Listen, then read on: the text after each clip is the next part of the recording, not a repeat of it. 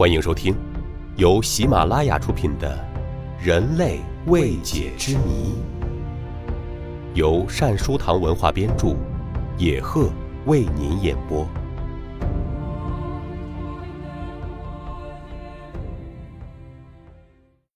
第五集：人类的男性祖先。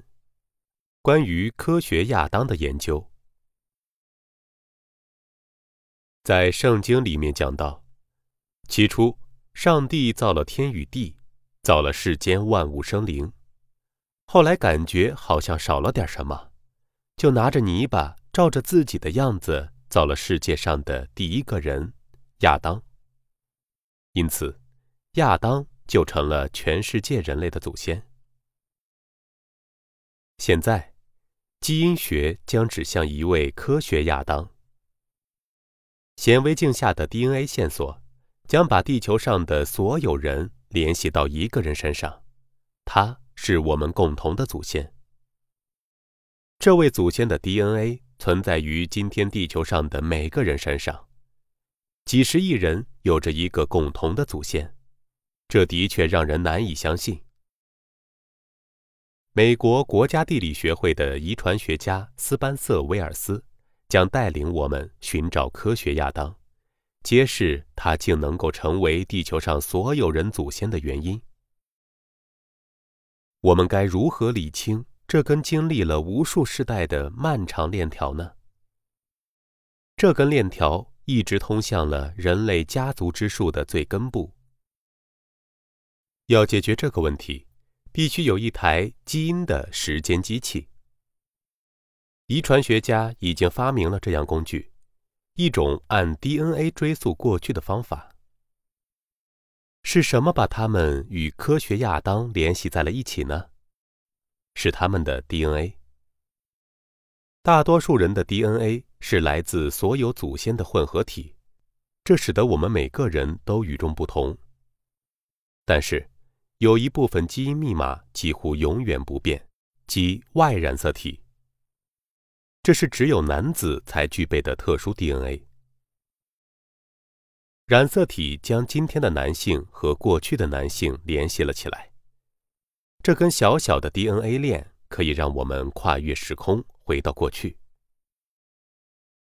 基因的时间机器能否将今天的数十亿人归结到一个共同的祖先呢？斯班瑟·威尔斯相信答案是肯定的。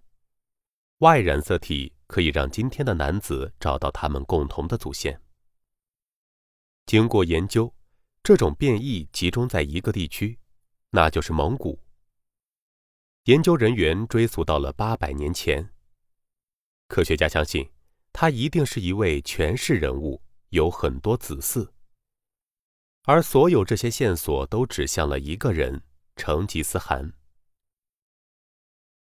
海湾观景船俱乐部是一个蒙古移民群体的聚会场所，这里的人都有一个不寻常的信念，坚信自己是伟大的蒙古大帝成吉思汗的后代。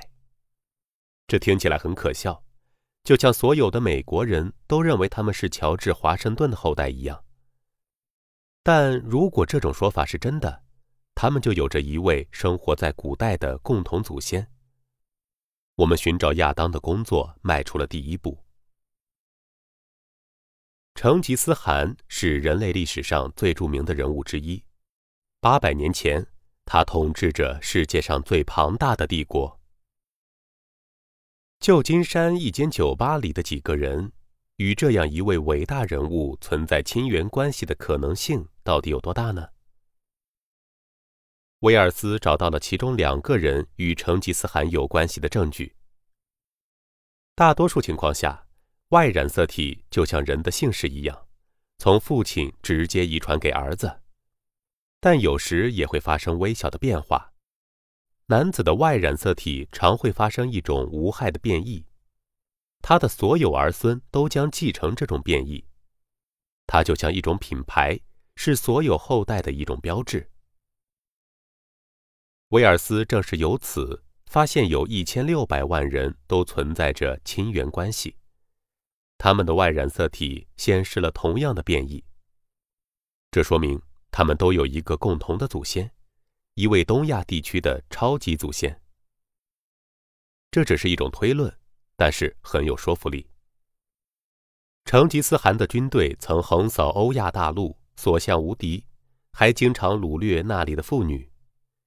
由此导致的后果，便是有了更多携带成吉思汗 Y 染色体的后代，其他男子的血统被彻底破坏。成吉思汗的 DNA 已经随他埋入了一个无人知晓的坟墓。但他的 Y 染色体变异却保留在今天的每一个后代身上。接下来说说另外一位超级祖先。利用研究成吉思汗时的技术，威尔斯将这种变异联系到另外一个至为关键的男性共同祖先身上，他被称为 M9，生活在大约六万年前。这个人。也可能是现代近半数人的共同祖先。虽然他们的 Y 染色体来自世界各地，但几乎都有一个共同的特性：一种被科学家称为 M168 的特殊变异。事实上，地球上几乎所有的男子都有这种变异，近三十亿人拥有这种变异，这就意味着他们都有一个共同的祖先。这是一个令人震惊的发现。沿着 DNA 的轨迹，我们终于追踪到了家族树的尽头。每个分支都指向了同一个人，同一个 Y 染色体。可以肯定，曾经有一个人赋予了今天的所有男子以生命，他是我们最终的超级祖先，他就是科学亚当。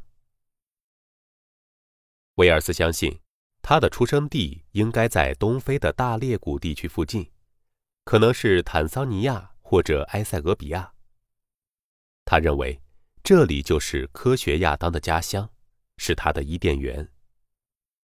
通过基因技术可以推断，他出生在大约六万年前。听众朋友，本集播讲完毕，感谢您的收听。